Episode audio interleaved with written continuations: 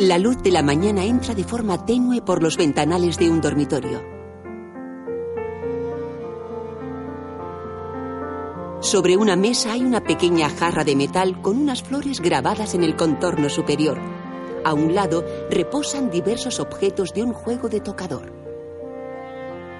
Junto a la jarra destaca en un soporte un abanico abierto de color claro con bordados en la tela.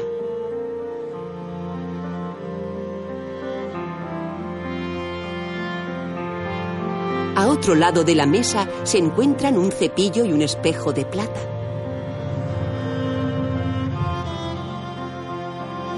Sobre un mantel arrugado hay dispuesto un pequeño bolso de fiesta con una polvera abierta encima.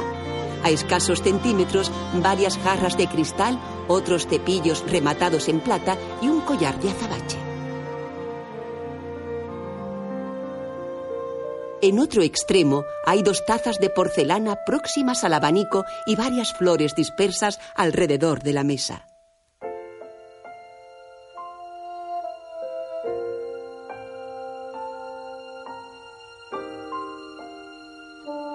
Una gran rosa fresca reposa junto al juego de tocador. En otro rincón de la estancia hay un traje de color pardo en un soporte.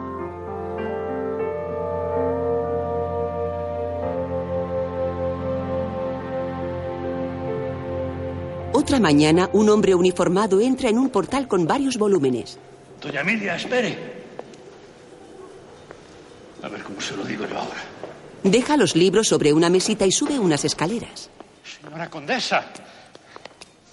Señora condesa. Doña Emilia. Señora condesa. La mujer sale a la calle caminando con paso diligente.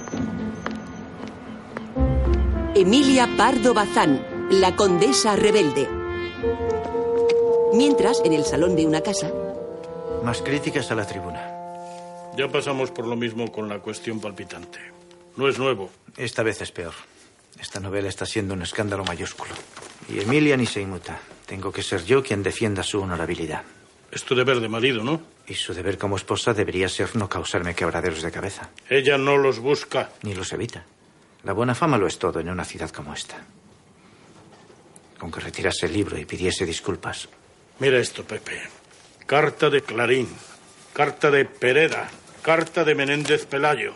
Las mejores plumas del país admiran el trabajo de mi hija. Y tú no puedes hacer lo mismo. Estoy orgulloso de ella, claro que sí. Lo que me irrita es que le dé más importancia a su trabajo que a mi buen nombre.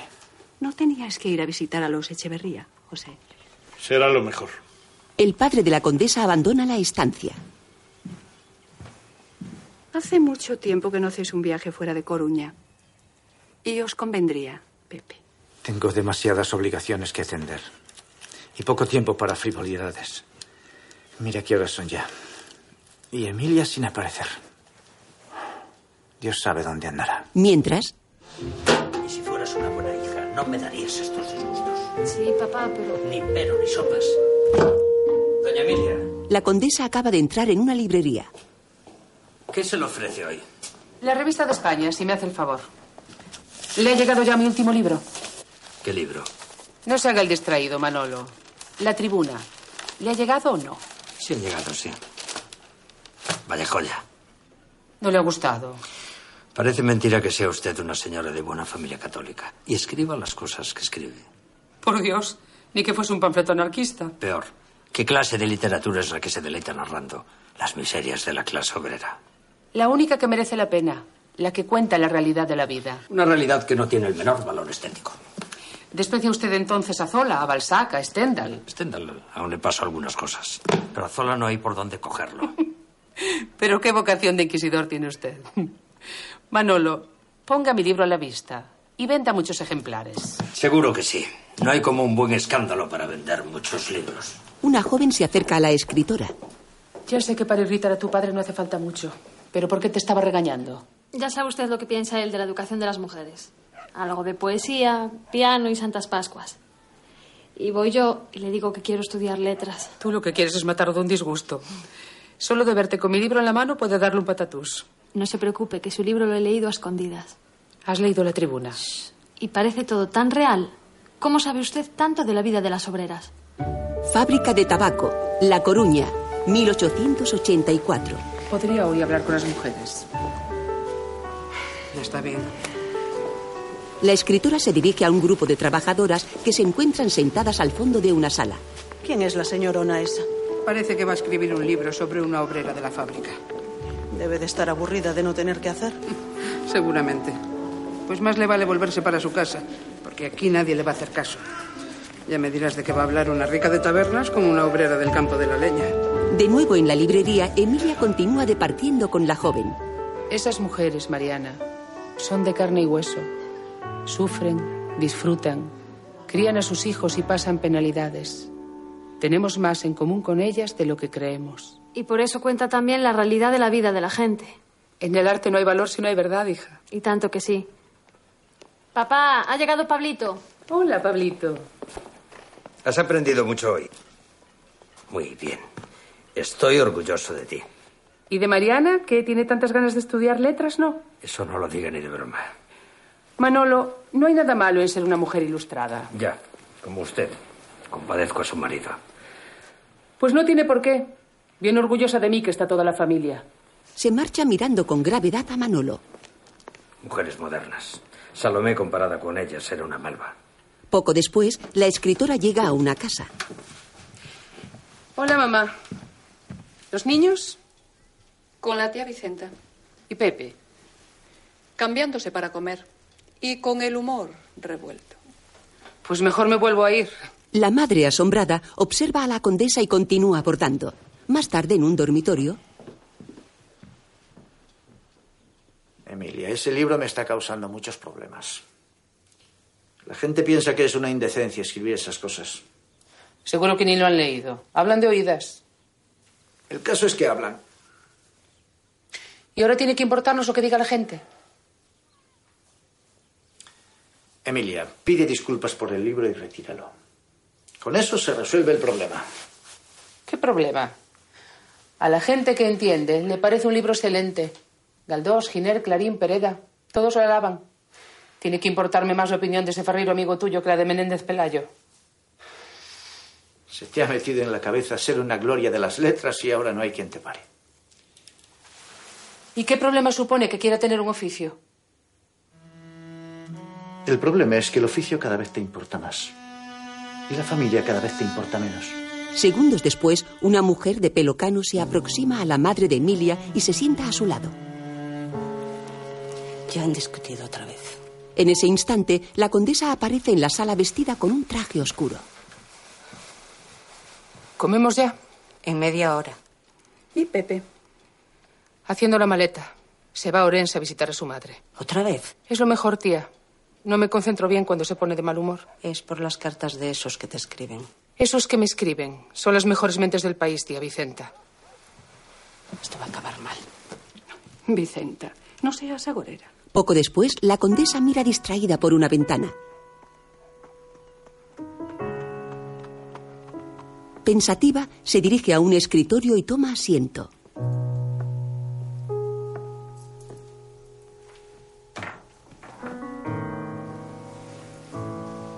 Comienza a leer un libro.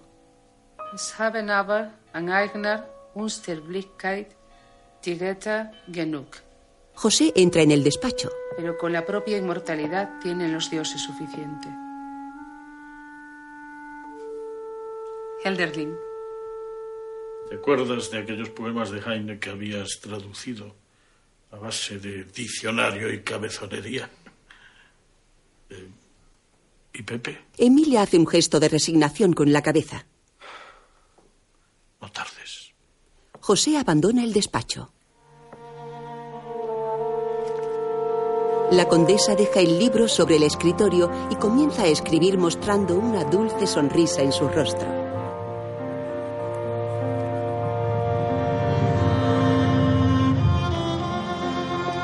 Me irás, otoño 1885. Emilia se dirige con un sobre a una mesa donde está su marido tomando una copa. ¿Tienes todo preparado para la cena con los Constantí? Sí, claro. Pepe, tengo que ir a Madrid. ¿Otra vez? Giner de los Ríos me ha propuesto para el tribunal un premio literario que convoca el Ateneo. El Ateneo, Pepe. Y como tú quieres ir a Madrid, a los demás solo nos queda consentir y callar. Solo serán unos días. No puedo decir que no. No quieres. Y yo estoy harto de que todos tengamos que adaptarnos a tus necesidades. Algún día tendrás que escoger entre ser literata o esposa y madre. ¿Me estás diciendo que tengo que dejar de escribir? Niños, id a merendar. Después jugaremos a la pelota, ¿de acuerdo? Pepe sonríe a sus hijos hasta que los ve alejarse. Yo no te impido que escribas. Pero eso puedes hacerlo en tu despacho sin ir a Madrid para nada. Si por ti fuese, me encerrabas en casa y tirabas la llave. Si vas a Madrid, no estaré esperándote cuando vuelvas. Pepe se levanta y se marcha.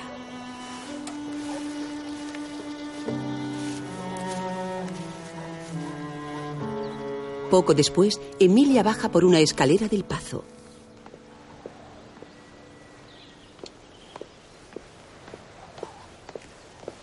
Descubre a su padre a un lado del jardín junto a un pequeño árbol. Es el nuevo camelio. Creo que este es el mejor lugar para él. Protegido por el muro y con espacio alrededor para que crezca fuerte y robusto.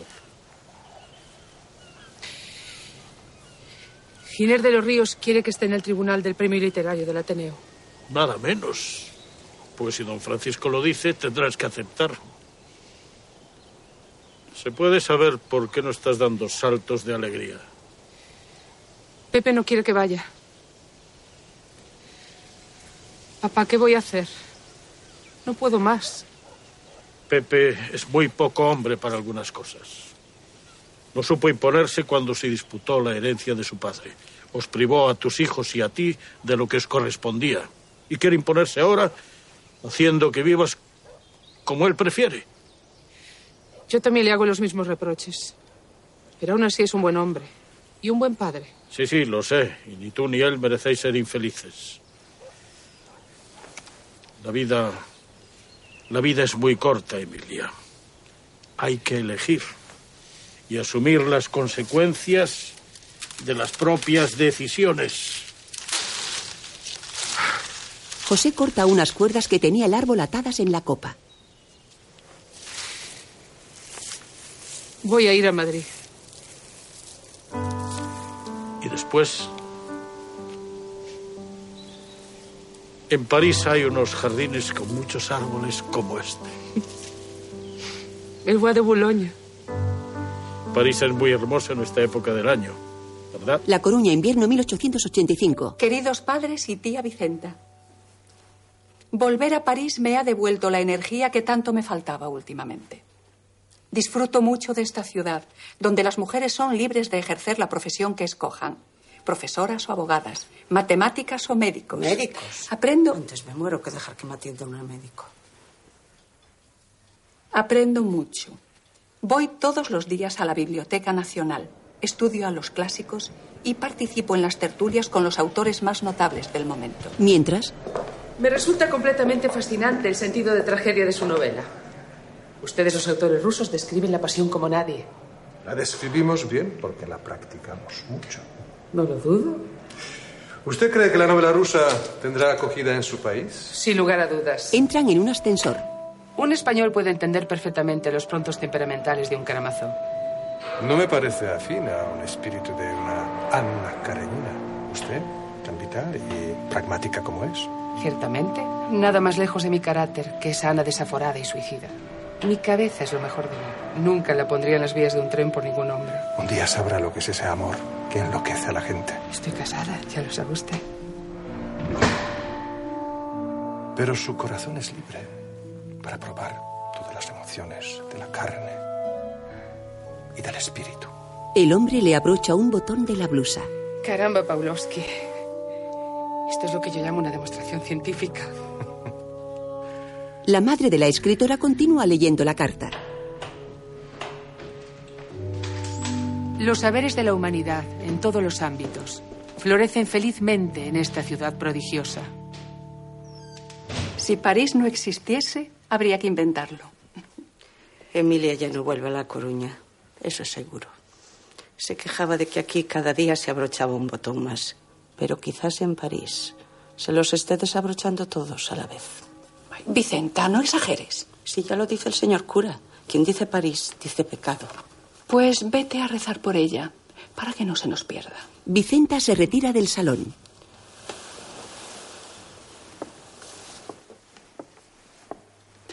Habremos hecho bien en dejarla tan libre. ¿Preferirías tenerla en casa domesticada e infeliz? Conozco a Emilia. Sé que podemos confiar en su buen juicio. Pero tiene razón Vicenta. No volverá a vivir aquí. Aquí su talento no hace carrera, Amalia. Y no sería justo separarla de lo que más desea. Tiempo después, Emilia guarda la entrada del Ateneo de Madrid.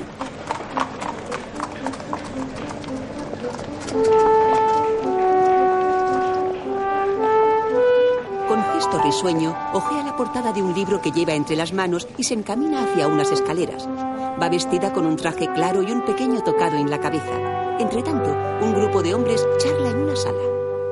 ¿Qué quieren que les diga? A mí la gente joven no me convence.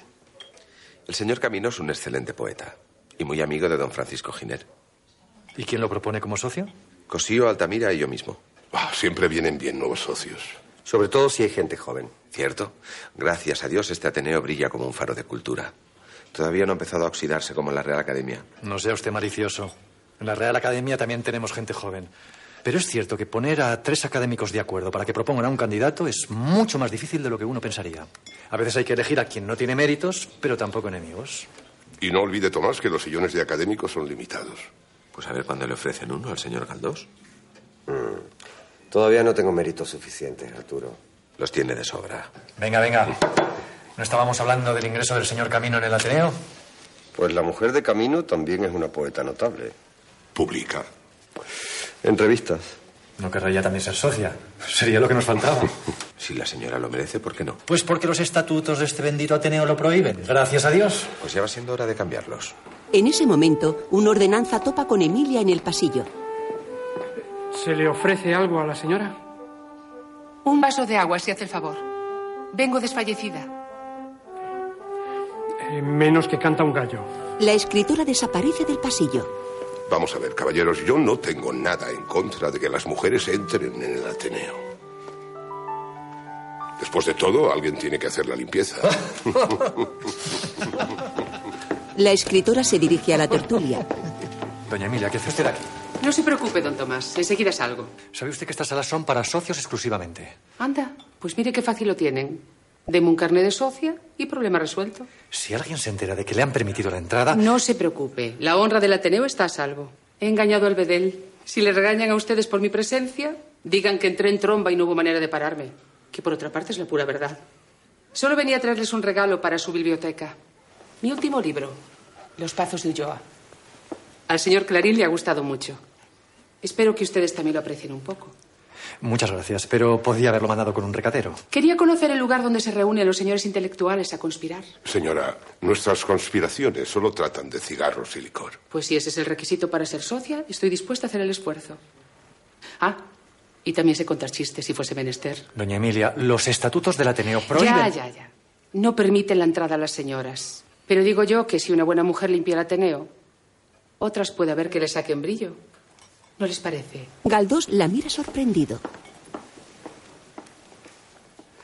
La señora Pardo Bazán, supongo.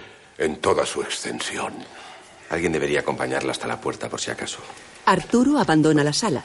Mientras, en el vestíbulo del Ateneo, Por Dios le ruego que no me vuelva a engañar así, señora, que me puede costar el puesto. Le pido disculpas. Lo que hice no estuvo bien. Dositeo, yo acompaño a la señora. Vuelvo a su trabajo, gracias. Doña Emilia, soy Arturo Estrada. Es un placer conocerla. Lo mismo digo. Solo quería decirle que admiro mucho su trabajo. ¿Y cuánto lo admira? ¿Más que el de Palacios, Valera o Pereda? Más que el de Pereda y Palacios. Pero no más que el de Valera. Lo confieso, siento devoción por él. Le agradezco la franqueza. Y ya puestos, puedo pedirle un favor enorme. Segundos después, Arturo Estrada la acompaña a la biblioteca de la institución. Una vez que encienden las luces, Emilia alza la mirada, contempla con cierta emoción las estanterías donde reposan los libros y recorre la sala.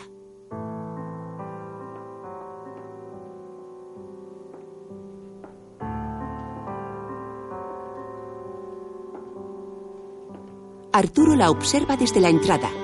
La escritora abre una vitrina.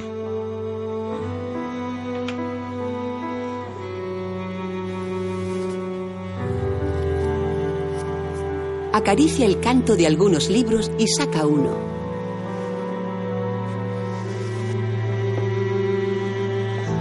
Lo deposita en una mesa.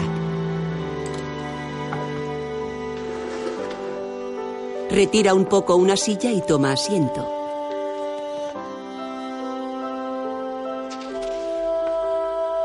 Lo ojea con delicadeza.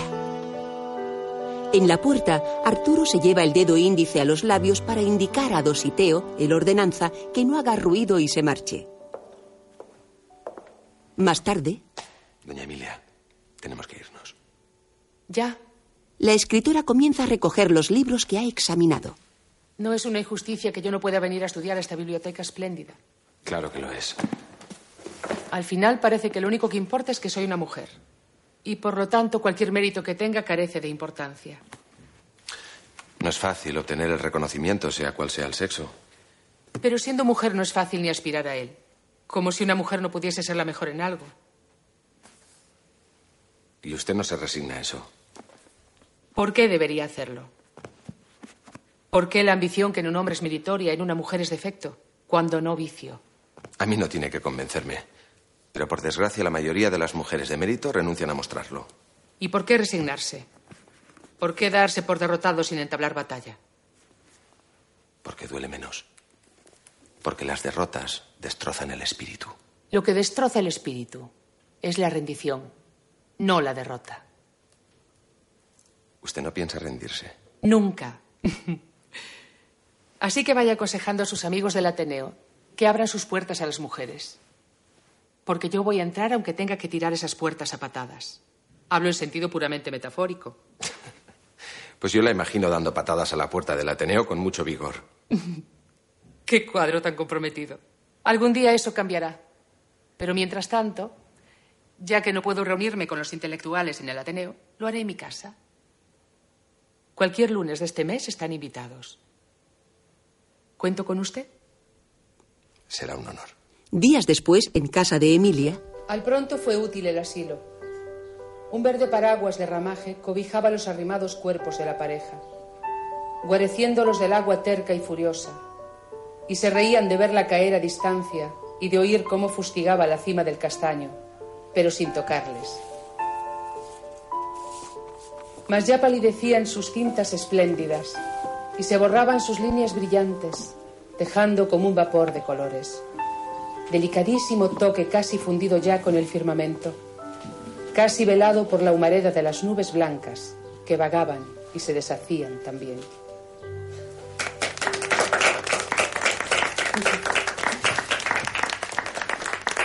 Arturo, me alegro de que haya venido. Doña Emilia, le presento a Sofía, mi esposa. Es un placer, señora. Soy una gran admiradora suya. Encantada. Emilia, una obra excepcional.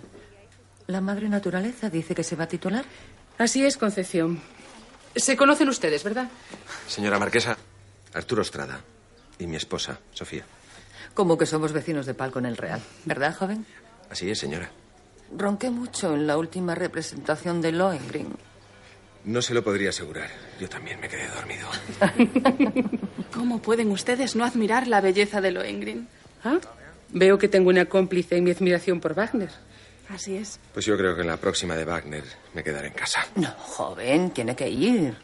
Pero llévese una almohada para dormir mejor. Así lo haré, señora. ¿Ha anunciado ya sus amistades que dará unas charlas en el Ateneo? Creo que ya lo sabe medio Madrid. ¿Y de qué tratan? La novela rusa. Mi gran amor desde que leí Crimen y Castigo. Esa novela me conmovió completamente. Habrá que leerla entonces. ¿Y cuándo será la primera conferencia? Cuando regrese de La Coruña, tras visitar a mis hijos. Hace dos meses que no los veo y ya no resisto más. Más tarde, Tuvo el que yace aquí cordura extrema. Para evitar error dudó de todo. La existencia de Dios puso en problema y, dudando vivir, vivió a su modo. Sigo, Vicenta. No tiene nada más alegre esta doña Gertrudis. José entra en la sala. ¿Y Emilia? Estudiando. ¿Todavía? Hoy no ha comido ni merendado. Está preparando la conferencia del Ateneo. Amalia continúa leyendo mientras Vicenta aborda. Cansado al fin de caos tan profundo, huyó por esta puerta, diligente. En el despacho. No tengo hambre, no insistáis. Pues alguna vez tendrás que comer. Ah, eres tú. Desde que llegaste has estado trabajando en esas conferencias. Debes saberlas de memoria. Es el Ateneo, papá. El Ateneo, nada menos. Los mejores cerebros del país irán a escucharme. Y tengo que estar preparada. No me dirás que no lo estás ya. Supongo que sí. Lo harás bien, no te preocupes. Eso espero. En el Ateneo no toleran errores. Como debe ser, y tú no vas a cometerlos. Por si acaso, déjame darle un último repaso. Emilia continúa haciendo anotaciones sentada en su escritorio. Días después, en el vestíbulo del Ateneo, la escritora ojea nerviosa un reloj de bolsillo cuando Tomás la aborda. Querida Emilia, por fin ha llegado. Estoy impaciente por escuchar su conferencia. ¿Le gusta a usted la novela rusa? Sí, desde luego. Y debo decirle que he seguido con interés sus traducciones sobre... ¿Ha tratado ya la directiva el cambio de los estatutos? Para admitir señoras socias, don Tomás. Ah, eso. Eh, sí, sí he tratado, pero de momento no parece posible. Ya. Qué lento es el progreso. Lento y pernicioso. Dígaselo usted al que inventó la rueda, o la luz de gas, o el Disculpe, empieza a entrar la gente y tengo que saludar. Tomás le hace una pequeña reverencia y se retira. Emilia, vestida con un traje con las solapas bordadas, se asoma con gesto risueño al lugar donde se celebra la conferencia. Contempla desde la puerta diversos cuadros y tapices que hay dispuestos alrededor. Civilización cristiana, arte, civilización árabe, ciencias. Pinturas de personajes contemporáneos, retratos de figuras clásicas representando la literatura o la poesía.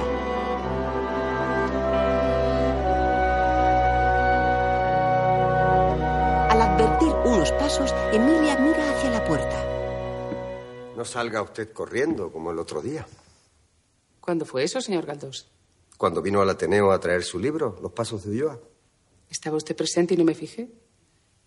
¿En qué estaría yo pensando?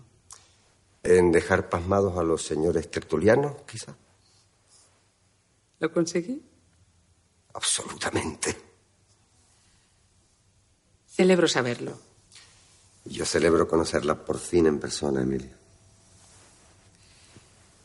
Después de todas las confidencias que nos hemos hecho por carta, creo que nos conocemos tan bien como si desayunásemos juntos todos los días. Pues es lo que nos falta. Desayunar juntos. ¿Churros o bizcochos? Lo que usted quiera ofrecerme me viene bien. Tengo que entrar. ¿Me permite? Gracias, pero creo que puedo caminar sin apoyo. No me cabe la menor duda. Galdós le ofrece gentilmente su brazo y la acompaña al estrado. Días más tarde, Emilia se encuentra sentada en la biblioteca del Ateneo mirando un libro. Distraída, contempla una fotografía que esconde entre las páginas. En ella aparece acompañada por Galdós.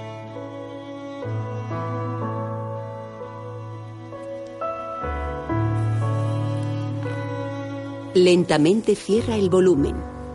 Poco después, Tomás camina apresuradamente por el pasillo.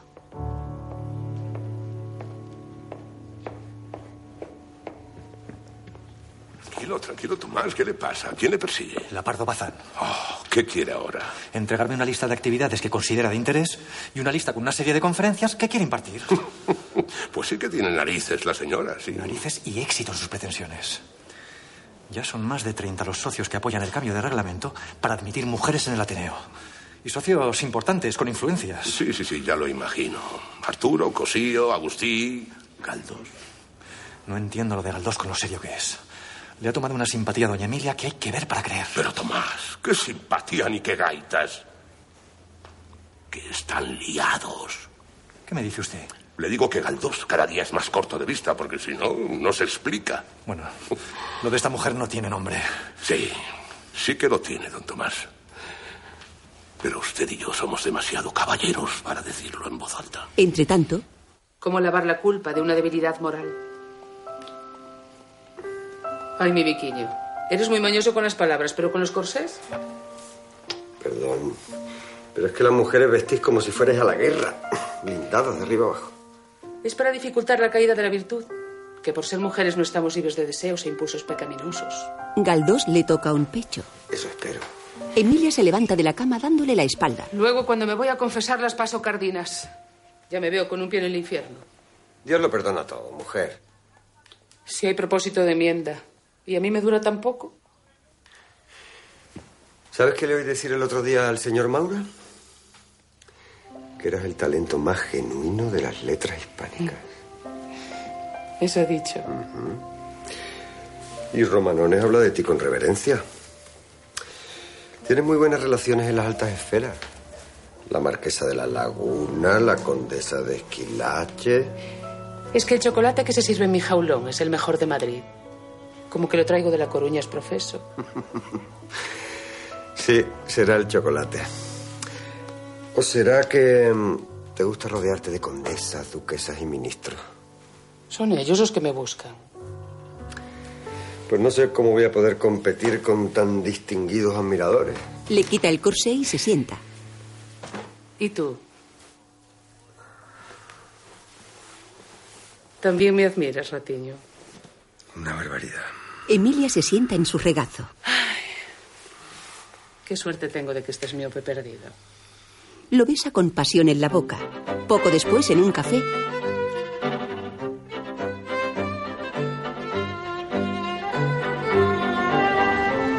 un cuarteto de cuerda ameniza la velada a la clientela.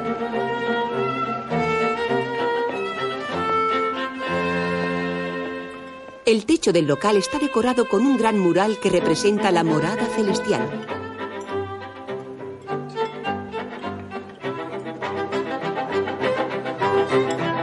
Poco a poco, las mesas iluminadas con velas y quinqués se van ocupando.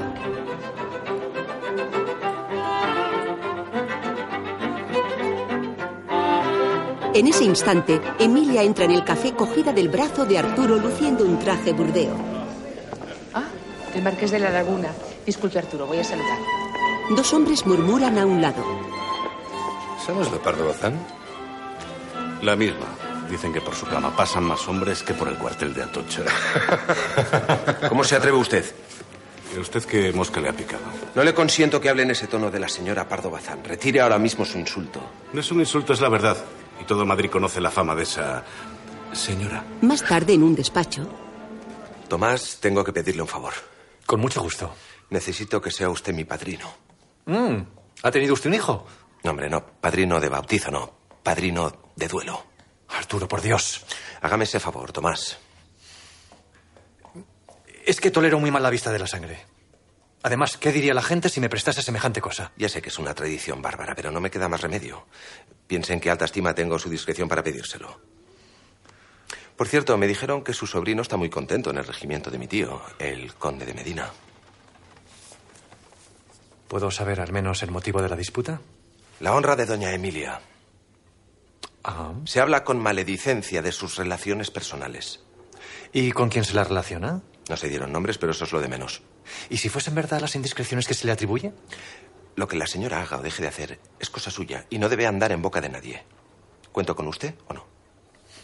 ¿Qué remedio? días después, en casa de la escritora, Vicenta se acerca a su sobrina que está leyendo un libro. Ay, otra vez has estado la noche en vela. ¿Estás preocupada por Arturo? ¿Por Arturo? ¿Qué le pasa a Arturo, tía? Nada. Tía. No ande con secretos. Que luego cuando me entere va a ser peor. Minutos más tarde, un carruaje avanza por un bosque. Cinco hombres con capa y sombrero de copa se encuentran reunidos en un claro. El cochero detiene el vehículo a un lado. La escritora se apea y se dirige al grupo.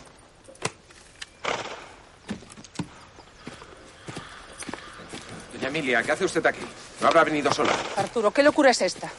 Y usted debería darle vergüenza. Defiendo su honra, señora. Mi honra se mide por lo que hago, no por lo que me hacen. Caballero, ¿de verdad ha puesto mi honra en entredicho? Fue una broma. Sin malicia, señora.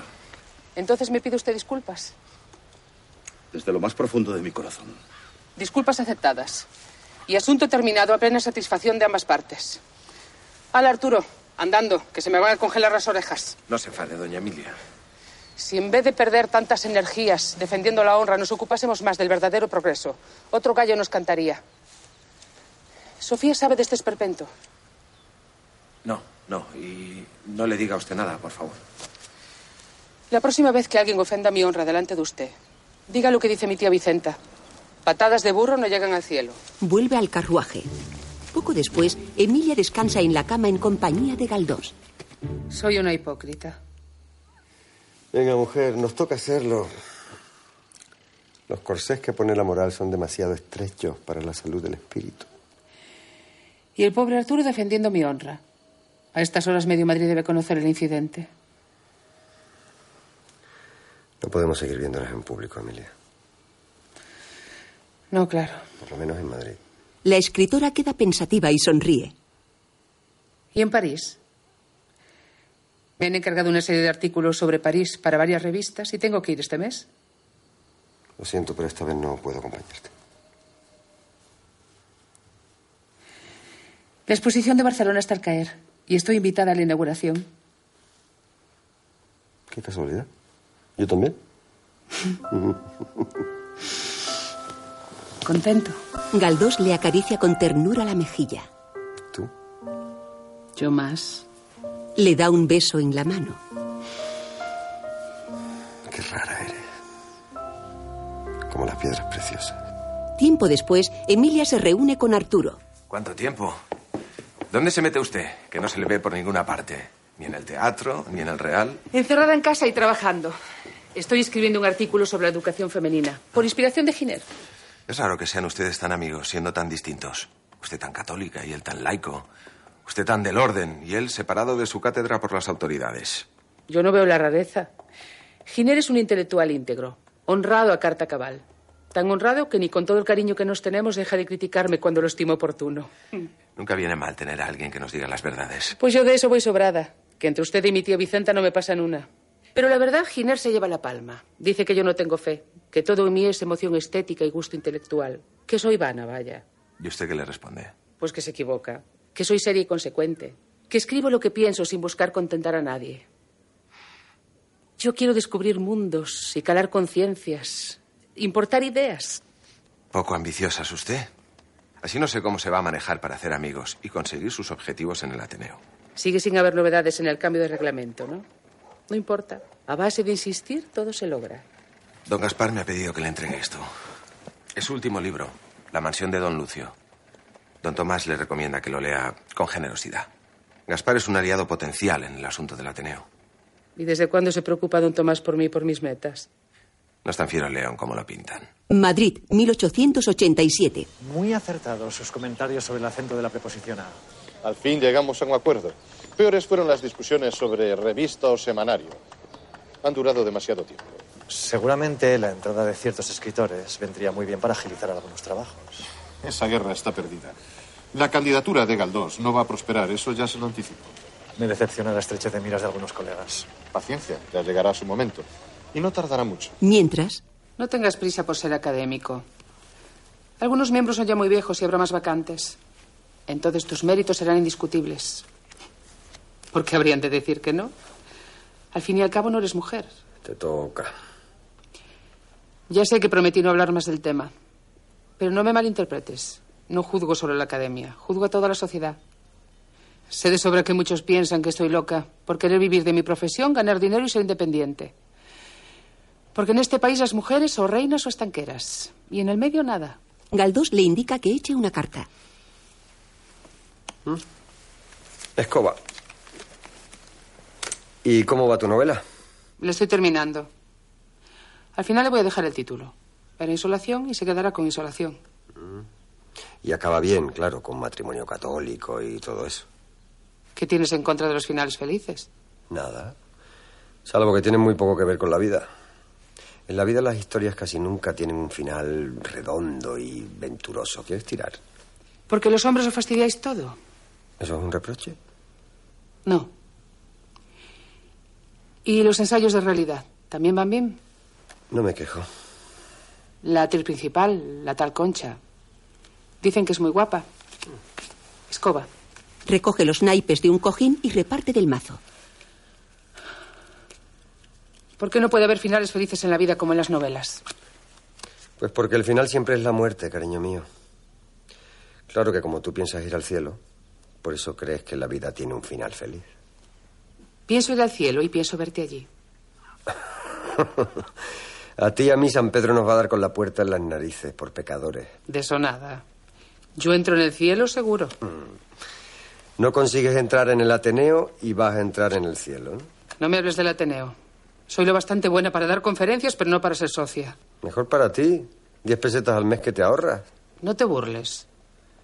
¿Debo de conformarme con que se me niegue cualquier cosa que merezca por justicia solo porque llevo faldas? Claro que no, pero los señores del Ateneo no son precisamente generosos. Yo no pido favores, ni quiero ganar nada que no merezca. Por mí, de acuerdo. Pero no sé si te has dado cuenta de que has vuelto a perder. Uy. no te olvides de mí mientras estás en La Coruña. Y tú cuídate. Y duerme bien. Y come. Y no fumes tanto. Si no te cuidas, me voy a enterar. ¿Tienes un espía en mi casa? Sí. Tu loro me cuenta todo lo que haces. pues le voy a tener que retorcer el pescuezo para que no te cuente mis indiscreciones. De esas me enteraré de todas formas, corazón. Madrid está lleno de cotillas. La pareja se besa en los labios.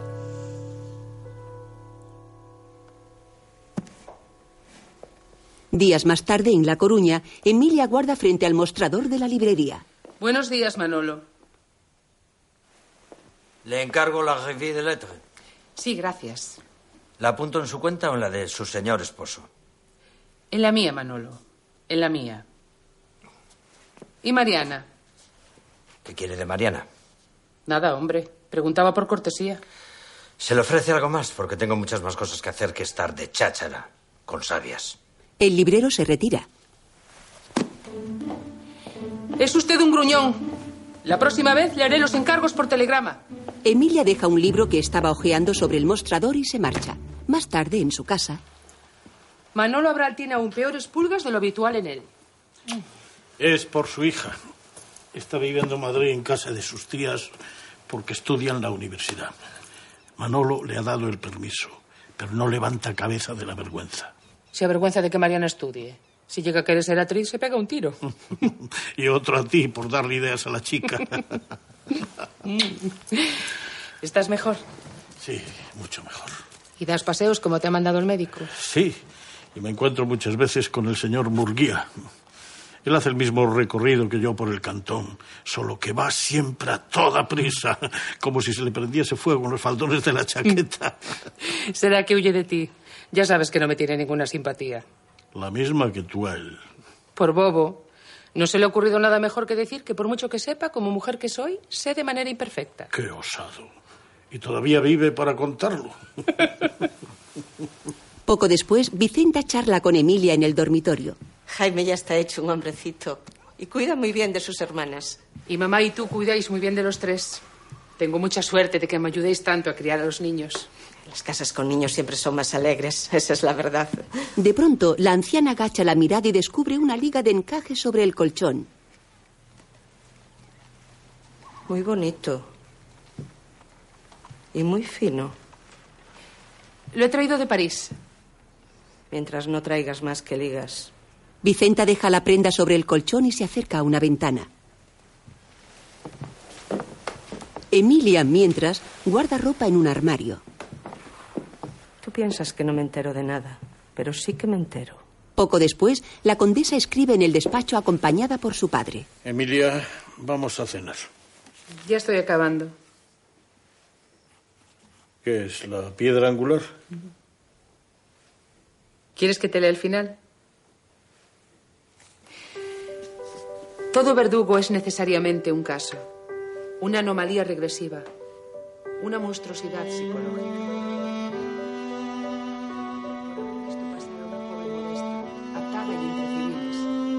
De ponerme totalmente en ridículo.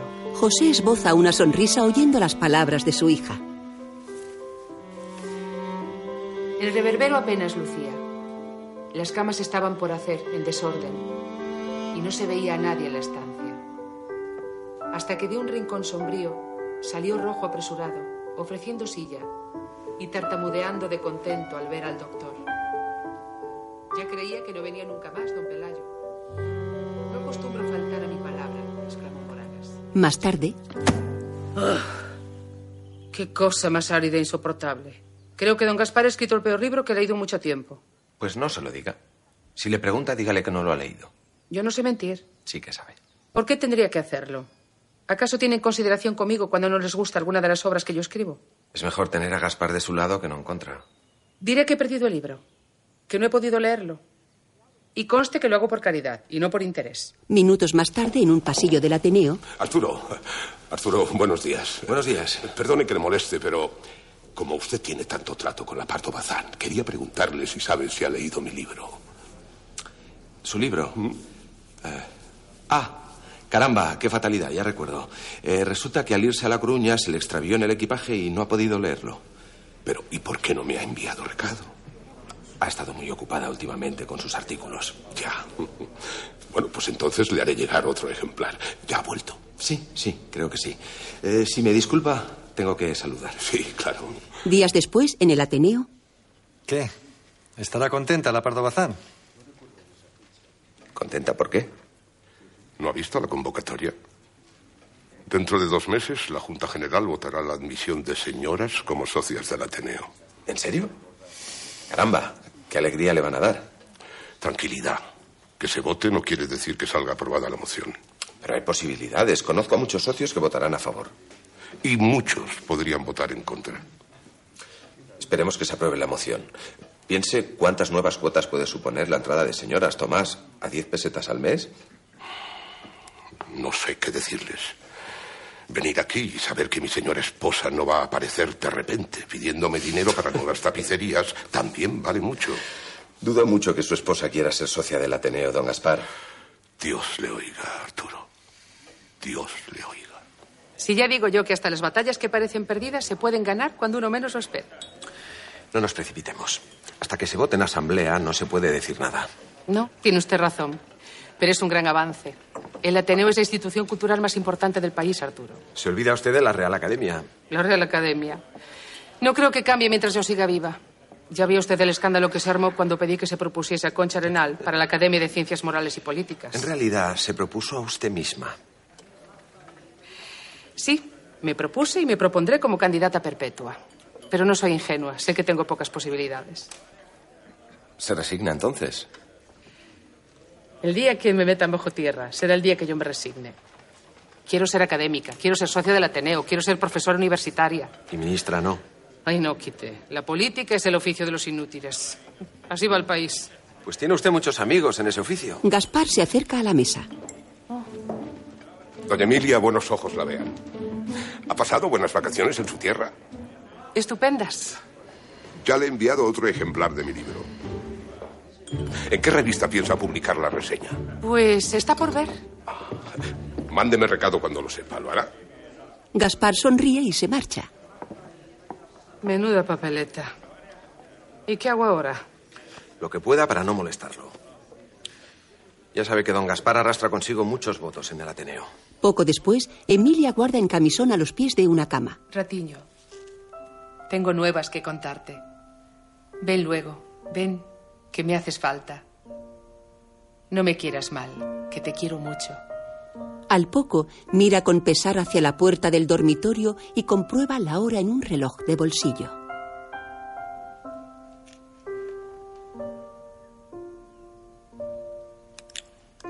De pronto, alguien desliza un sobre bajo la puerta. Emilia lo recoge y lee una nota que hay en el interior. Amadísima, hoy he tenido que venir al teatro a primera hora y ya no puedo moverme de aquí en toda la tarde. No puedo evitarlo. Más tarde, en su despacho, la escritora vestida con el traje de las solapas bordadas permanece apoyada junto al quicio de la puerta, mostrando cierta inquietud en su rostro.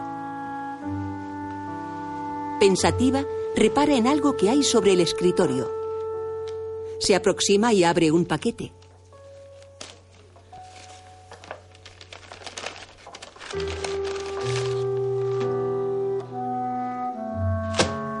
Es otro ejemplar de La mansión de don Lucio. Poco después, la escritora se reúne con Galdós en el dormitorio. ¿Llegas tarde? Por lo menos llego. Porque tú últimamente, entre el teatro y tus libros, Lamento mi ausencia del otro día. Los ensayos está poniendo muy pesado. los ensayos o las actrices. No creo que puedas reprocharme nada, precisamente tú. Empecemos. No, si quieres que hablemos de deslices, hablamos. ¿Mm? ¿Me puedes contar otra vez ese bonito paseo que diste con Lázaro Galdiano el mes pasado en Barcelona? Por Dios, Benito, no me avergüences. No significó nada. Significaría lo que significara. Pero el caso es que lo que pasó, pasó. Y tengo una carta tuya que lo demuestra. Yo, en cambio, todavía estoy esperando que me pidas disculpas por tus devaneos. Emilia rodea la cama y se detiene frente al sillón donde está sentado su amante. El escritor se levanta y se acerca para abrazarla.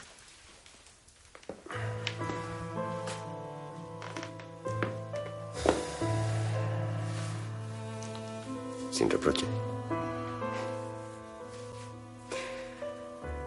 Ratiño, suceda lo que suceda, tú siempre serás mi más querido compañero. La pareja permanece abrazada mirándose a los ojos. Tiempo después, en casa de la condesa en Madrid, una criada trae un telegrama.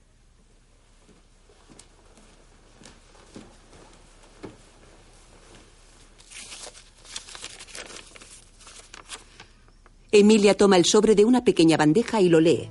Prepare mi equipaje inmediatamente. Días más tarde, la condesa escribe una carta vestida de luto acompañada por un retrato de su padre. Mi ratiño querido, ya supondrás cómo estoy y cuál es mi situación desde hace dos semanas. Emilia, los niños acaban de llegar. Si me ven así se van a asustar. Arréglate un poco mientras yo los entretengo. Amalia sale del dormitorio dejando a su hija con Vicenta. Es ley de vida, Emilia. Los padres antes que los hijos.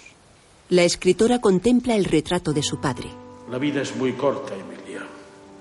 Hay que elegir y asumir las consecuencias de las propias decisiones. ¿Quién me va a entender como él, tía? ¿Quién? Mi padre me ha hecho quien soy.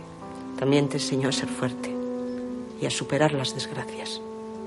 Esa es la clase de mujer que eres, Emilia. A ver si haces honor a esa enseñanza, que no tienes 12 años. Vicenta aparta la mirada con cierta aprensión y se retira.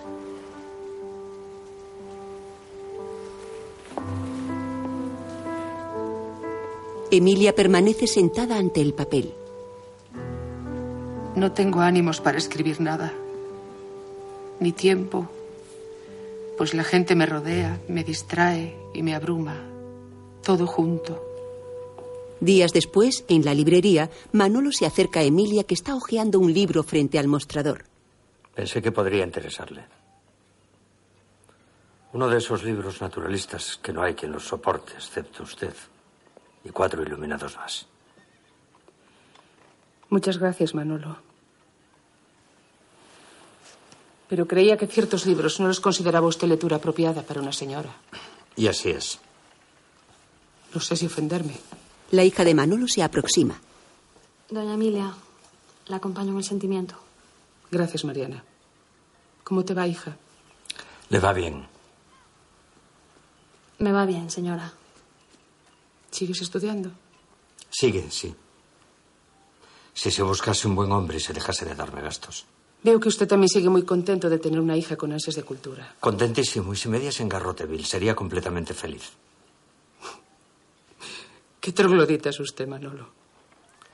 Ríase de mi desgracia, sí. Debería estar orgulloso de Mariana. Es un derecho del ser humano ilustrarse para su felicidad personal. Cuanto más la oigo hablar, peor me suena lo que dice. Qué felicidad ni qué gaitas. ¿Pero qué es eso de la felicidad?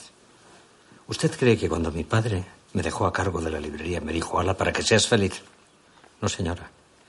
Me dijo, y ahora a trabajar, que yo ya estoy harto de mantenerte. Manolo, a veces me parece que lo que usted busca es que deje de ser clienta suya. Ni de broma, señora. Me hace usted mucho gasto. El librero se retira. Y eso es lo más bonito que usted lo irá a decir a mi padre. Emilia sonríe tímidamente. Más tarde, la escritora se encuentra sentada en su despacho sosteniendo un libro cerrado entre las manos.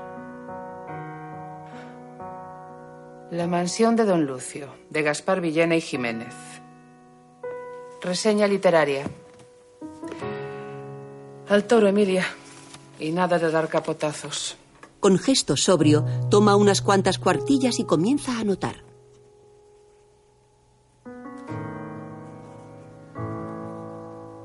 Días después, la familia Pardo Bazán recibe la visita del señor Estrada.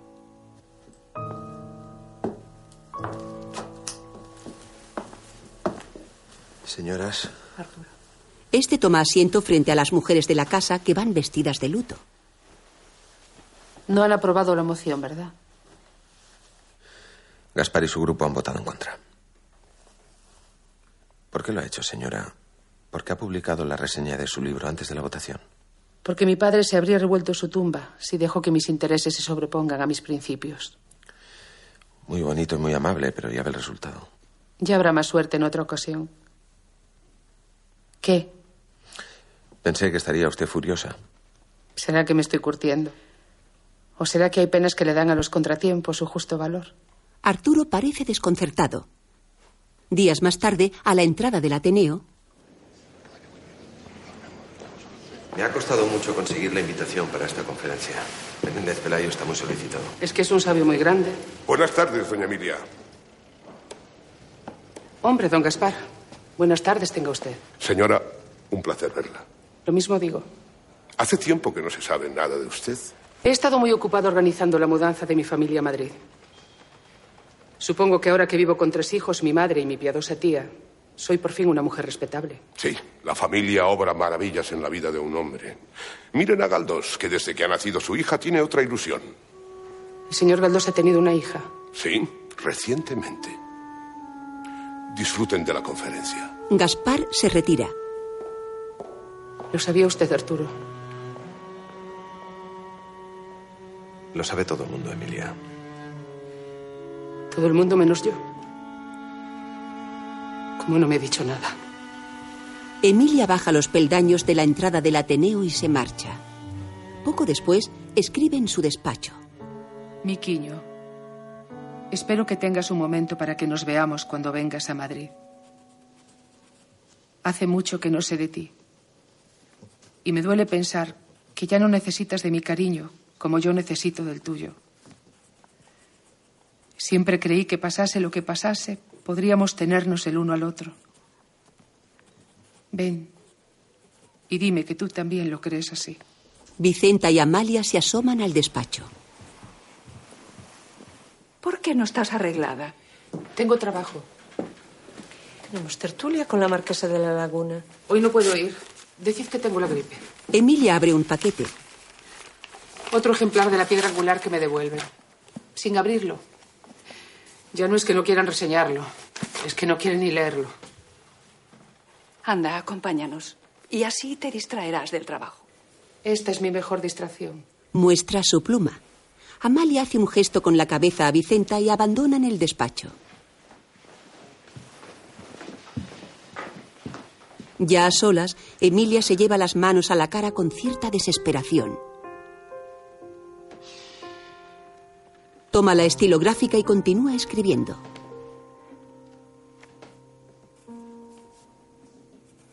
Más tarde, la mesa del escritorio comienza a llenarse de cuartillas manuscritas.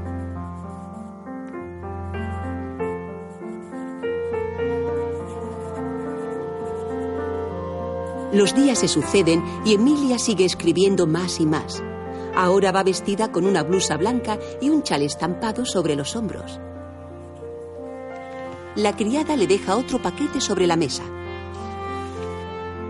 La escritora permanece concentrada anotando en el papel.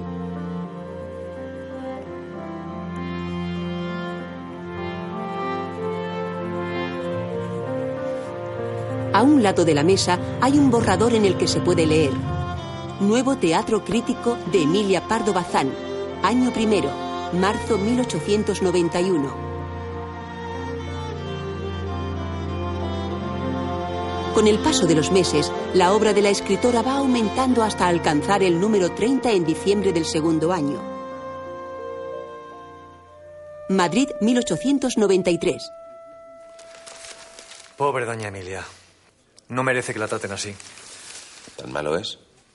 Dicen que es entrometida, que es presuntuosa, que es pesada, que es ambiciosa. Y sabe, no dejo de preguntarme una cosa. Si me olvido de que doña Emilia lleva faldas en lugar de pantalones, ¿diría entrometida o diría curiosa? ¿Diría pesada o erudita? ¿Diría ambiciosa o perseverante? ¿Y cuál es su respuesta a esas preguntas? La respuesta, querido Arturo, es que si doña Emilia fuera un hombre, ¿sería yo? Yo no digo que no tenga defectos, como todo el mundo, pero es honrada y no tiene maldad. Y es la mejor amiga que uno pueda desear. Y además es una escritora descomunal. De lo mejor que hay en este país. Que a veces sea como un dolor de cabeza no le quita su mérito. Porque no sabe callar lo que piensa. Y si discrepa, discute. Y le da igual que sea con un panadero que con el ministro. No se siente menos que nadie. La sinceridad no hace amigos. Y esto es más cierto tratándose de una mujer. ¿Desde cuándo es usted feminista? Yo, Dios me libre. Pero ese afán por el estudio y por el trabajo de doña Emilia apenas los he visto igual en toda mi vida. Se pone en pie. Fíjese usted en su revista. Nuevo Teatro Crítico. ¿A quién conoce usted con capacidad y empeño suficientes para publicar en solitario 150 cuartillas durante tres años seguidos? A nadie. Y es una revista excelente que pagaba doña Emilia en su totalidad. Lástima que tuviese que abandonar. Demasiado trabajo y muy poco beneficio. Ah, Gaspar. ¿Ya han puesto el anuncio en el tablón? Acaban de hacerlo, Tomás. Arturo. ¿Qué anuncio? Es para los cursos de la Escuela de Estudios Superiores. Caballeros, este año contaremos con los mejores profesores, con las mentes más privilegiadas del país. ¿Usted entre ellas? Ah, Arturo. No tengo tiempo. Ni ganas, que da mucho trabajo. ¿Y ya han seleccionado al profesorado? Bueno, estamos en ello. Días después, Arturo visita a Emilia en su despacho. ¿Pero cuántos libros ha enviado Emilia? Muchos, con la esperanza de que me hiciesen alguna reseña. Y mire usted, me han devuelto la mitad. Solo Galdós se ha quedado con el suyo. Y hasta ha hecho una reseña muy positiva. Ah, y don Tomás, que ha enviado una nota muy halagadora. Algo es algo. ¿Sabía que están contratando profesores para la Escuela de Estudios Superiores del Ateneo? Más tarde, en el despacho de Tomás. ¿Sabe cómo llaman por ahí a doña Emilia? La inevitable. Se le ocurrió a Zorrilla, pero a Clarín le ha hecho tanta gracia que ya no la llama de otra manera. Quiere ser la salsa de todos los guisos y aburre a todo el mundo con su pedantería. A mí no me aburre. Y ese resentimiento de Clarín viene de antiguo. Fue amigo y admirador de la Pardo Bazán durante algún tiempo. Pero le sentó muy mal que ya no le hiciera una reseña de la regenta. Tampoco es para ponerse así, digo yo. Tomás, ¿usted de qué lado está? Ah, pero es que se trata de una guerra. Doña Emilia, qué placer. Disculpen que me presente sin invitación. Gracias por acompañarme, Dositeo. A su servicio, doña Emilia. No se preocupe, doña Emilia, está usted en su casa. Eh, siéntese, por favor. Venía a traerles mi currículum Su currículum. para solicitar el puesto de profesor de literatura en la Escuela del Ateneo. Eh, ¿Quiere usted dar clase? ¿Le extraña? No, señora, si le digo la verdad, de usted ya no me extraña nada. Señora, debe usted saber que hay muchos candidatos de enorme prestigio para todas las especialidades. Ramón y Cajal, Menéndez Pelayo. Imagino que será un curso con un gran nivel de exigencia. Por eso me he tomado la molestia de redactar un programa completo de lecciones. Supongo que todos los candidatos habrán entregado ya el suyo. Así podrán escoger el perfil pedagógico más adecuado. Sonríe y se dirige a la salida. Nadie más ha presentado un programa. Ah, y también les haré llegar ejemplares de mi obra, para que todos los miembros de la Junta juzguen objetivamente si tengo o no méritos suficientes para el cargo. Que tengan ustedes un buen día, señores. Minutos después, el ordenanza apila los libros sobre la mesa. Pero, pero todo esto lo ha escrito ella. Sí. De momento esto es todo. Bien, pero este curso no puede impartirlo. ¿Por alguna razón en particular? Arturo, ¿quién va a inscribirse en un curso de literatura impartido por una mujer? Días más tarde, Gaspar y Tomás ojean las listas de los cursos. Pardo Bazán, 825. Menéndez Pelayo, 210. Tomás, sé contar. Ha habido que cerrar las listas, porque si nos descuidamos, medio Madrid quiere ser alumno de la señora Pardo Bazán. Y para nuestra vergüenza no puede ser socia del Ateneo, porque lo prohíbe el reglamento. Tomás mira la hora en su reloj de bolsillo y se marcha. Más tarde, Doña Emilia, usted espere aquí, por favor. Yo la avisaré cuando pueda pasar a la biblioteca. la escritora, vestida con un traje oscuro y un collar de azabache, toma asiento en el salón de actos del Ateneo y deja un bastón a un lado. Dositeo, el ordenanza, sonríe y se retira.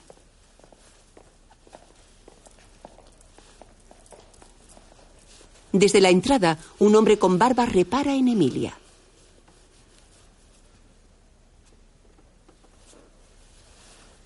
Se aproxima con gran sigilo y se sienta a su lado esbozando una sonrisa.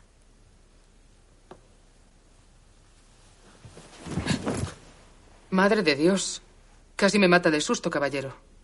Le pido disculpas, doña Emilia. No le diga a nadie que me ha visto aquí. Ya sabe que la biblioteca es solo para socios. Ya, ya, ya, ya estoy al corriente. ¿Y se cuela usted aquí dentro muy a menudo?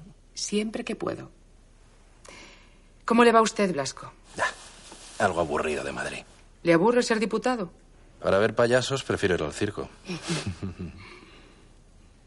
Por cierto, ¿cuándo me hará usted el honor de publicar en mi periódico? No me diga que necesitan una escritora católica y monárquica en una publicación tan revolucionaria. Si mi periódico es lo suficientemente bueno para usted, usted es más que suficiente para él. ¿Y usted? ¿Cuándo publicará su próximo libro? ¿O es que no tiene tiempo con esa vida tan agitada que lleva? Para escribir debo encerrarme en casa, a solas. Porque si me encierro con compañía, ni como, ni bebo, ni escribo. ¿Se quedará usted a la tertulia? No, no, no, me gustaría, pero no puedo. Las tertulias siempre se largan y yo mañana tengo que madrugar. Un viaje. Un duelo. Así que ponga usted una vela por mí, el santo de su devoción. Ya que los santos y yo no hacemos buenas migas. Buenas tardes, doña Emilia. Blasco se marcha del salón de actos. Arturo se cruza con él y ocupa su lugar junto a la escritora. Así que Dositeo le vuelve a colar en la biblioteca. Como la pillen, le van a echar una buena regañina. Eso no va a pasar. Emilia sonríe tranquila. Arturo gira la cabeza mirando pensativo hacia la salida.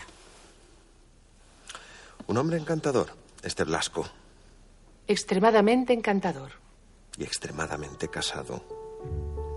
Sí, casado y por lo menos 15 años más joven que yo.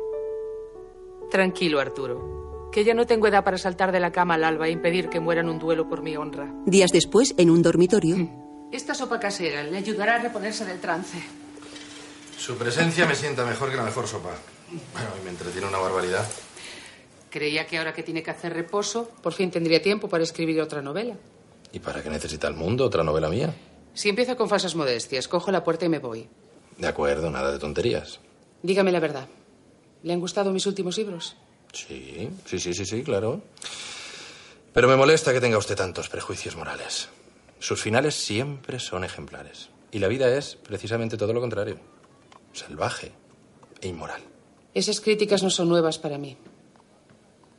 Y usted es un cínico. No, no, no, soy realista. Tomo a las personas por lo que son. Imperfectas e inmorales. Y yo que me creía el mayor escándalo de la literatura española contemporánea. Usted pone nerviosos a los críticos que toman a las mujeres por tontas. Como si ellos no supiesen nada de las cosas de la vida. Bueno, y ellos son los idiotas, de ahí su escándalo. Pero yo la tomo a usted por moderada y reprimida. Blasco intenta acariciarle la mejilla, pero Emilia lo detiene. Hace diez años me habría vuelto usted la cabeza del revés. Pero en la vida no se puede tener todo, Vicente. Hay que escoger. Y yo escojo mi carrera. Y para eso necesito mi honra intacta. Soy yo el que se lo pierde. Vicente sonríe. Tiempo después, en Meirás, Emilia escribe sentada en el jardín del Pazo abrigada con una capa. La hija de Manolo se acerca y se sienta a su lado. Mariana, qué alegría verte. ¿Qué tal le va la señora profesora? Doña Emilia, tengo que pedirle un gran favor. Por Dios, hija, lo que sea. Mi hermano está en Cuba, en la guerra. Herido, enfermo de fiebres, asustado. Solo tiene 18 años y si no lo licencian acabará muriendo lejos de su tierra y de su familia. No tenía ni idea. Ayer estuve en la librería y tu padre no dijo una sola palabra. Ya sabe usted cómo es, que no sabe pedir favores. Parece mentira. Entonces, ¿puedo hacer algo por Pablito? Días más tarde, Emilia se reúne con su marido Pepe. Siéntate, anda. La pareja se acomoda en el sofá del salón esbozando una sonrisa algo tensa. Bonito abanico. Gracias. Tengo que consultarte algo muy serio. El hijo de Manolo Abral está en Cuba, herido y con fiebres. Y no lo licencian, aunque está inhabilitado para el servicio. No conoces a nadie que pueda ayudarlo a volver a casa. Estoy cansada, Pepe. Cansada de protestar por esta guerra y triste por las víctimas. Me gustaría poder hacer más de lo que hago, pero sé que no podemos cambiar esta época que nos ha tocado vivir. Pepe se levanta del sofá y queda pensativo dándole la espalda.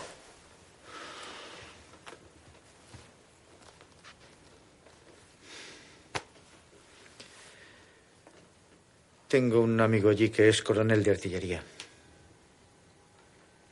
¿Crees que podría hacer algo por el chiquillo? Sí. Le enviaré un telegrama inmediatamente. Se llama Pablo, ¿verdad? Muchas gracias, Pepe. Eres un santo. Si fuese un santo no te habrías deshecho de mí. Seré yo, que no hay hombre que me soporte. Me invitarás a café, por lo menos. A café y arroz con denis del que más te gusta. ¿Sabías que a nuestra Blanca le ha salido un pretendiente? Esa niña. Días después, en la librería, Manolo descubre a la escritora leyendo de pie junto a una estantería. ¿Qué se le ofreció hoy, doña Emilia? Un par de libros. Y los buenos días, por lo menos. Buenos días. Manolo sonríe y coloca un libro en un estante. ¿Cómo se encuentra su hijo? Viene de camino en un barco mercante. Gracias. Al advertir el gesto alegre de la escritora, el librero sigue ordenando el local. ¿Qué libros quiere hoy, doña Emilia? Los últimos de Unamuno. Ah, es que ha caído en desgracia y ya no le envían ejemplares de cortesía sus amigos intelectuales. Claro que sí. Entonces, ¿por qué tiene que comprarlos? Porque tengo ese antojo. Oiga, es que no se cansa usted nunca de disparar contra mí. Y dejar que se duerma en los laureles. Nunca. El librero y la escritora se sonríen con cierta complicidad. Días más tarde, en el café, Esta vez está hecho. Hay mayoría de socios que quieren que se acepte a las mujeres en el Ateneo. ¿Y Gaspar y sus acólitos? Gaspar está muy distraído con su candidatura a la Real Academia. Gaspar es candidato a la academia. No lo sabía. Arturo, tienes a doña Emilia muy mal informada. No le he dicho nada por no disgustarla. ¿Disgustarme yo? ¿Por qué? Porque ese individuo reciba un honor que no merece. Porque se nieguen a considerar a otros con más valía. Acuérdese el tiempo que tardó el señor Galdós en ser académico. Teniendo salud y buen humor, no me voy a quejar de ningún desplante que la vida me haga. Y tiene que ser muy trabajoso eso de pasar todos los jueves discutiendo sobre gramática y fonética. Eso. Pero ¿hasta cuándo habrá que esperar para que una mujer de mérito sea tratada con equidad? Pues yo también quiero ser académica.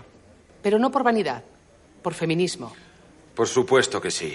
La señora condesa siempre tan idealista en sus ambiciones. mientras, Así que ahora es usted muy amigo de la Pardo Bazán. Bueno, tanto como muy amigo, no. Pero aprecio bastante su trabajo. Cualquier día nos presenta la insigne señora como candidata.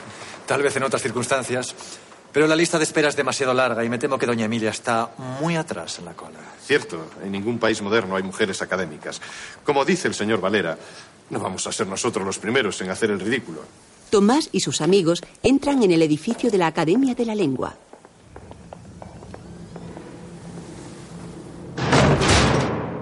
Más tarde, Galdós baja las escaleras del Ateneo de Madrid. Al llegar abajo se encuentra con su amiga. ¿Emilia? Esta se gira asombrada. Allá. Qué milagro verla usted por aquí. La ocasión lo merece. He venido expresamente para votar a favor de la incorporación de las mujeres en el Ateneo. Se lo agradezco en nombre de mi sexo. Hace tiempo que no le veo, pero imagino que vendrá más a Madrid para las sesiones de la academia. ¿Cómo se encuentra usted? Bien. Muchas gracias. Galdós baja la mirada algo cohibido. He leído con mucho placer su último libro de cuentos. ¿Ha recibido mi carta al respecto? La he recibido, sí. Disculpe que no le haya contestado todavía, pero ando apurada de trabajo. Dositeo, el ordenanza, se aproxima a la pareja. Señor Galdós, es usted el último y tengo que cerrar. Este asiente, permaneciendo pensativo junto a Emilia. Gracias, Benito. El escritor inclina cortésmente la cabeza. Cuídese, Emily. Se retira con el semblante serio.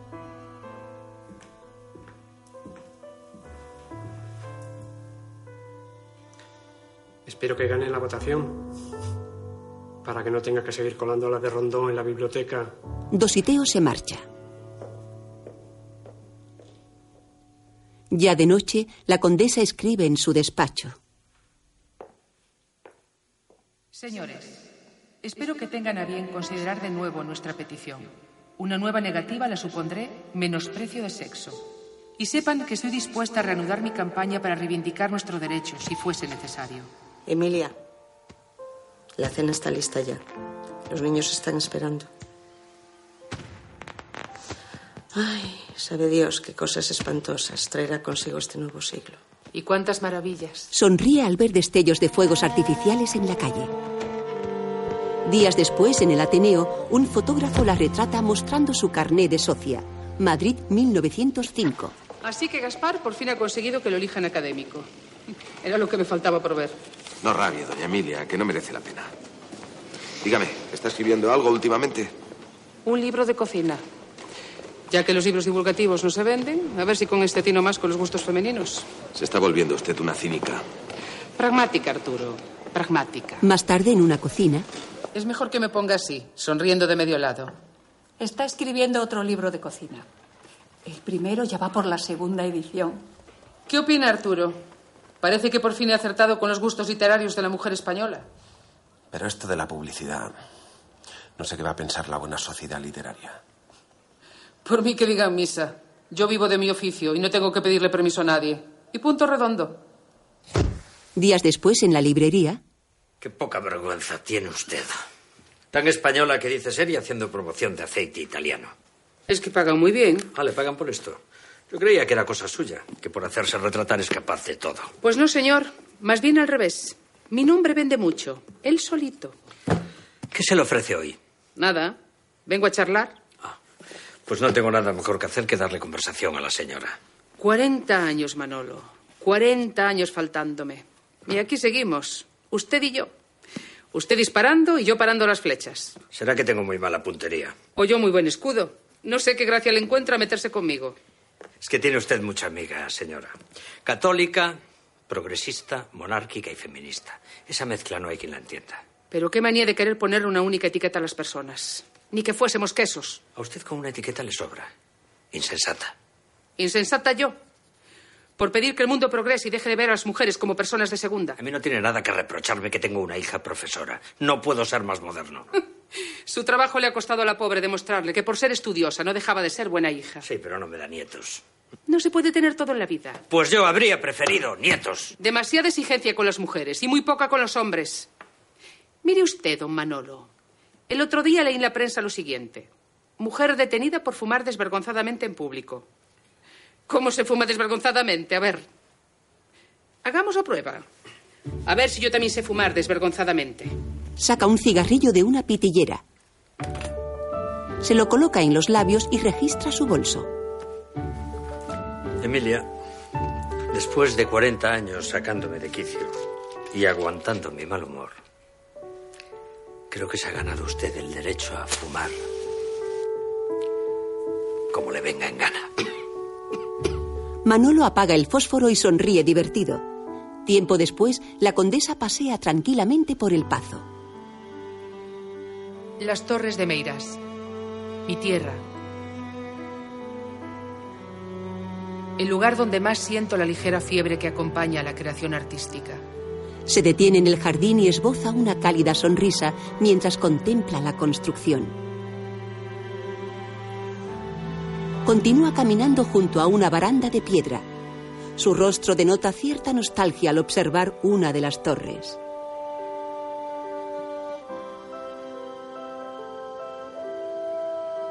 Mi habitación propia. Mi santuario. La tierra donde alimento el valor y el coraje necesarios ante las pruebas que me depara la vida. Apoya una mano en la baranda y contempla el camelio que hay junto a la escalera.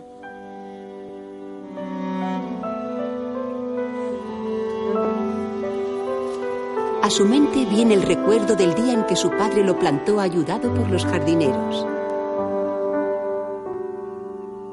Una sonrisa se dibuja nuevamente en el rostro de la escritora.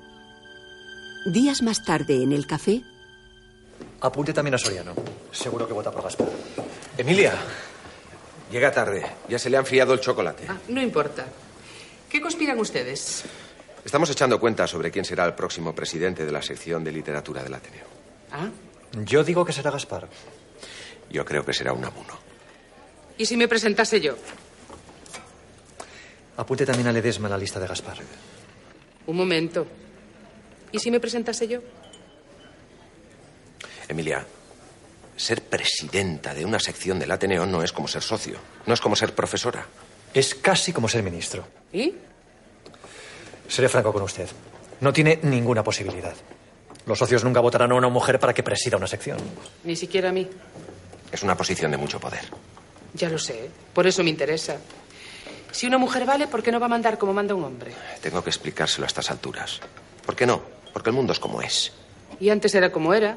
Y las mujeres no podían ir a la universidad, ni ser profesoras, ni nada de nada. El mundo tiene que cambiar. Eso nuestros ojos no lo verán. Es una ambición demasiado alta. Justa.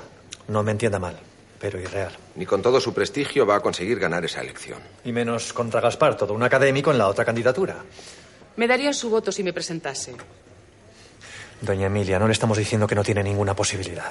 Eso no es lo que les estoy preguntando. Emilia, olvide este asunto, no conseguirá más que críticas. Menuda novedad. Coge el bolso y se marcha. Más tarde, en el Ateneo, el nombre de la escritora aparece entre los candidatos a presidente de la sección de literatura. ¿Qué le había dicho yo? ¿Y ahora qué hacemos? Demostrarle a doña Emilia que somos amigos leales. Dios, qué ridículo más espantoso va a hacer. Y nosotros con ella. Una cosa es ser socia y otra dar clases de literatura. Porque nadie le niega su erudición. Pero dirigir una sección del Ateneo. Decidir quién impartirá cursos, quién dará conferencias, quién recibirá una beca. Si le digo la verdad, ni yo mismo votaría a una mujer para ese cargo. Es algo inusitado. Pero votará por ella, ¿verdad? ¿Qué remedio? Anímese. Después de todo, Emilia tiene muchos amigos aquí en el Ateneo. Sí. Y también muchos enemigos. Poco después, en casa de Emilia, Los clásicos conocían bien la importancia del concepto. ¿Qué? Arturo, y no ladres, que se te ve mucho diente y das miedo. Así no se conquista la gente, no, señor. Vicenta se retira del salón en el momento en que entra el invitado. No diga nada. Vengo a pedirle perdón. Y a mostrar propósito de enmienda. Tenía usted razón. Tenía razón. ¿Cuántas veces quiere que se lo diga? Sí, tenía razón. Somos unos zulús. Si quiere optar a la presidencia de la sección de literatura, haremos campaña por usted. Días después, Arturo cruza inquieto un pasillo del Ateneo y descubre a su amiga hojeando un libro. Doña Emilia, ¿qué hace todavía aquí? ¿Prepararme para el debate? Pero si ya ha empezado. ¿Qué? Si era las seis. Gaspar cambió la hora. Está presentando su candidatura en la sala de cacharrerías. Emilia le entrega el libro. Se detiene frente a la puerta al oír la voz de su contrincante.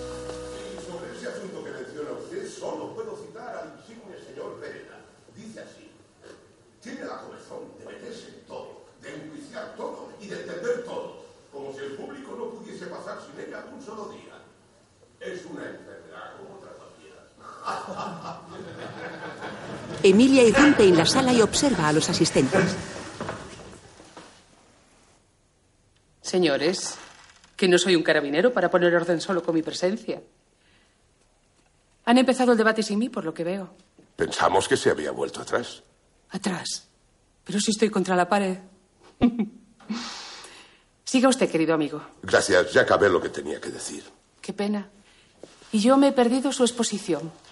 En fin, les ruego a todos me disculpen, pero como se cambió la hora de debate sin previo aviso, no tendrá usted miedo de esta modesta contrincante. Señora, no me haga reír. Ojalá. Que desde que es usted académico hay que arrancarle las sonrisas con sacacorchos. Y se ha vuelto mortecino. Señora, yo no estoy mortecino. No se enfade, don Gaspar. Yo solo venía a presentar mi candidatura y a ponerme al servicio de los señores socios como presidenta de la sección de literatura. Una aspiración inaudita en su género. Eso piensa. Pues yo considero que eso es natural para socios y socias. No solo disfrutar de las ventajas del Ateneo, sino compartir las responsabilidades de su administración. Señora, esas responsabilidades le vienen demasiado grandes a la mayoría. Entonces es bueno que yo sea la minoría. Vamos, don Gaspar, no se sienta usted incómodo. Que si la competencia es buena para los tenderos, también tiene que serlo para el Ateneo. Ah, Doña Emilia, aquí no hay competencia posible. Y usted lo sabe muy bien. Me atribuye usted un ánimo suicida. Pues me temo que se equivoca, querido amigo. Ya sabe lo que dicen por ahí de mí. Que no doy puntadas sin hilo. ¿Qué quiere decir?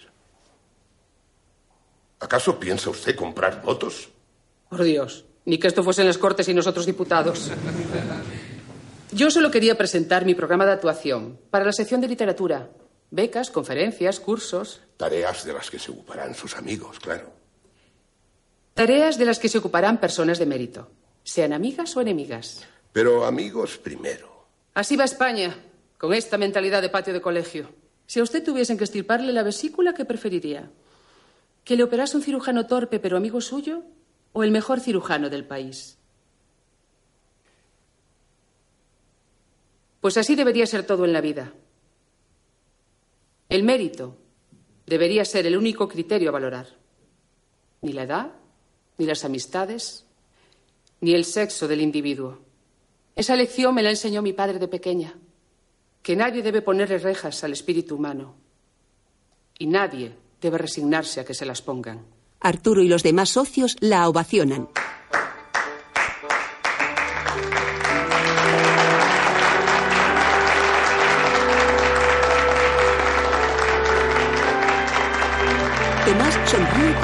Más tarde en el café.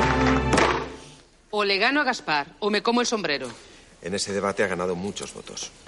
Pero siguen sin ser suficientes. Por las buenas lo tiene usted muy difícil, doña Emilia. Y por las malas ni pensarlo, ¿verdad, Emilia? ¿O no fue usted la que, por ser honrada, se enemistó con don Gaspar? Con don Gaspar y con Clarín, y con Pereda, y con Valera, Pues y con... Quizás se me ha gastado un poco la honradez de tanto usarla. Emilia, que luego se arrepiente. Tranquilo, que no tengo en la cabeza ninguna idea perversa. Pues es una pena. Si solo votasen las mujeres, sería usted presidenta seguro. Pero ni con todas las socias del Ateneo que están de su parte, ganaría la votación. Bebe de un trago su vaso de licor.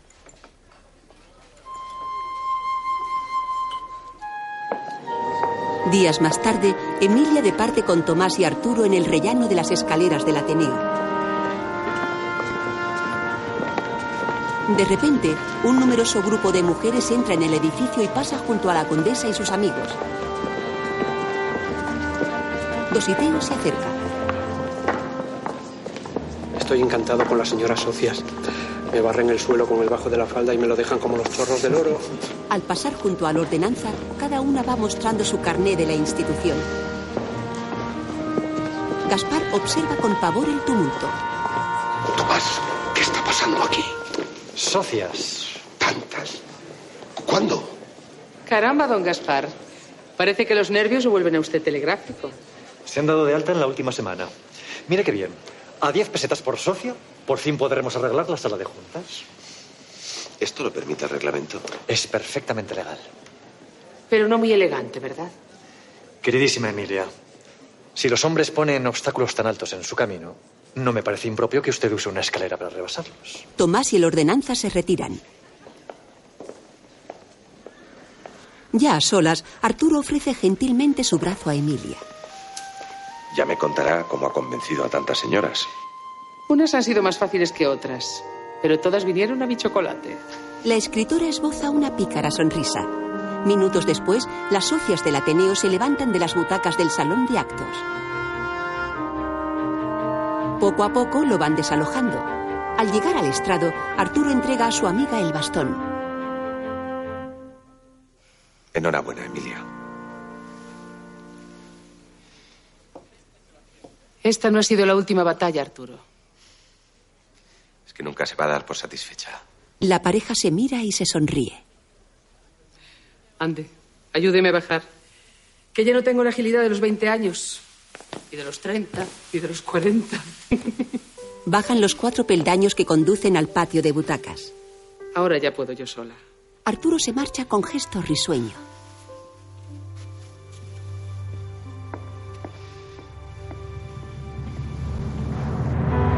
Contenta, recorre el pasillo y se encamina hacia la salida.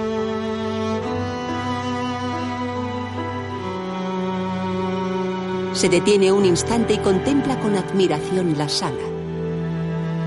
Madrid 1916. Señora condesa. Doña Emilia. Señora profesora, ¿Qué pasa, Venancio? que la han cambiado de aula. Le han asignado a la pequeña, la 4B. Qué poca consideración hacer subir tantas escaleras a una señora de mi edad. Yo le ayudo, señora. Gracias, Venancio. Entrega al conserje un maletín de piel y pasa a un aula donde hay un solo alumno. Joven, con esto de serme tan fiel van a pensar que está usted enamorado de mí. Es que como su materia no es obligatoria. No se disculpe por sus compañeros. Ya vendrán. Hablemos, pues, del lirismo en la poesía francesa. La profesora, ya anciana, comienza a escribir en la pizarra.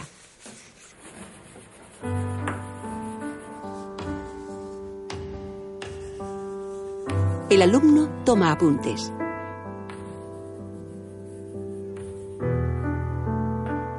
Minutos después, Emilia busca un hueco vacío donde poder continuar anotando.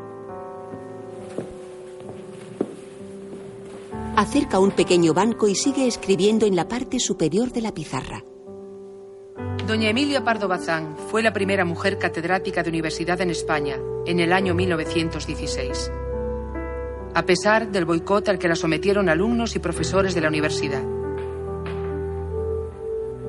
Continuó estudiando y escribiendo hasta el final de sus días, en 1921. Emilia Pardo Bazán fue poeta, cuentista, traductora, novelista, dramaturga, periodista, crítica literaria, editora, profesora universitaria, consejera de educación pública, primera socia del Ateneo de Madrid y primera presidenta de su sección de literatura pero nunca consiguió ser miembro de la Real Academia de la Lengua Española. La primera mujer en ser miembro de número de la Real Academia de la Lengua Española fue la escritora Carmen Conde, en el año 1978. A continuación, podemos ver diversos objetos, retratos y algunos ejemplares de la extensa obra de Emilia Pardo Bazán, entre los que destacan Nuevo Teatro Crítico, El lirismo en la poesía francesa, Pascual López, La cocina moderna, Un destripador de antaño, La quimera, Vida de la Virgen María, Polémicas, Estudios literarios. Insolación, De mi tierra.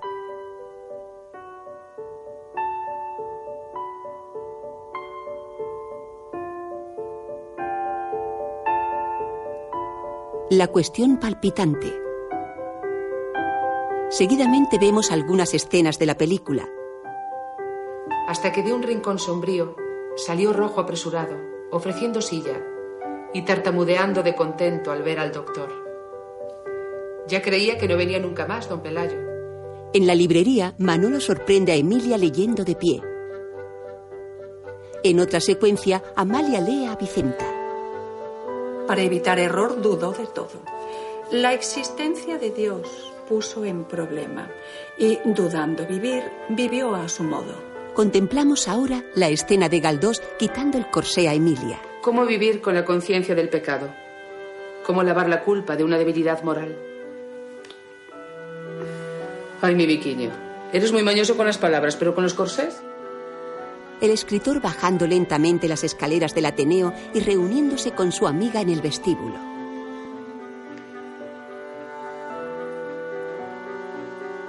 Emilia.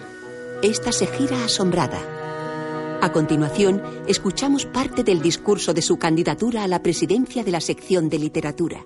Nadie debe ponerle rejas al espíritu humano. Y nadie debe resignarse a que se las pongan. Apoyándose en su bastón, Emilia Pardo Bazán abandona el salón de actos del Ateneo de Madrid.